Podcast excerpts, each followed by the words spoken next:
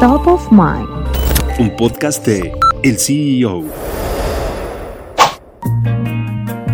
En efecto, es una empresa de los hijos de Daniel Chávez que me ayuda como supervisor honorífico en el tren Maya, pero no cobra absolutamente nada, ni tenemos ninguna relación este, de negocios.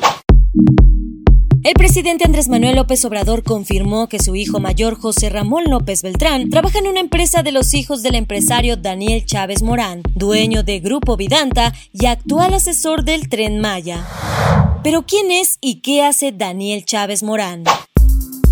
Durante su conferencia matutina, el mandatario federal agregó que Chávez ayuda en la supervisión del tren Maya sin cobrar nada y descartó que se trata de un conflicto de interés, ya que el empresario no tiene ningún negocio con el gobierno. En junio del 2020, cuando el presidente dio el banderazo de salida de construcción a tres de los cuatro tramos del tren Maya, también informó que se incluía a Daniel Chávez Morán al proyecto, el empresario y fundador del grupo Vidanta, quien sería los ojos del presidente durante la construcción de la obra. López Obrador aclaró que se trata del caso de un empresario que quiere ayudar al tren Maya, mientras que su hijo trabaja en Estados Unidos junto con su esposa. Daniel Chávez forma parte del grupo de empresarios consejeros del presidente, junto con Ricardo Salinas Pliego de TV Azteca, Bernardo Gómez de Televisa, Olegario Vázquez Aldir de Grupo Ángeles, Carlos Jan González, presidente de Banorte, Miguel Rincón, dueños de Biopapel, Miguel Alemán Magnani, presidente de Interjet, y Sergio Gutiérrez, presidente de De Acero.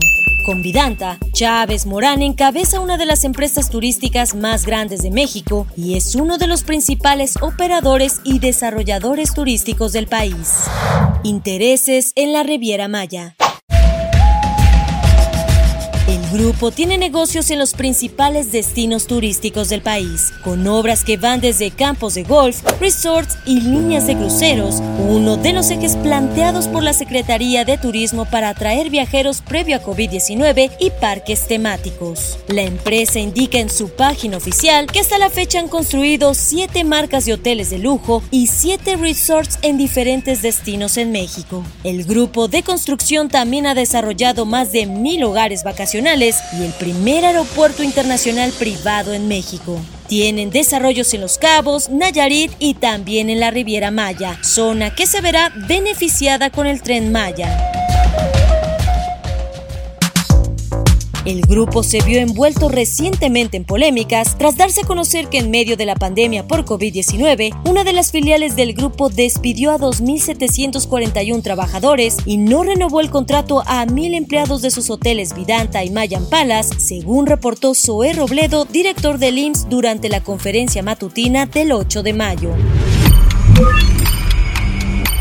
La empresa respondió en un comunicado que se trataba de una interpretación errónea de las cifras.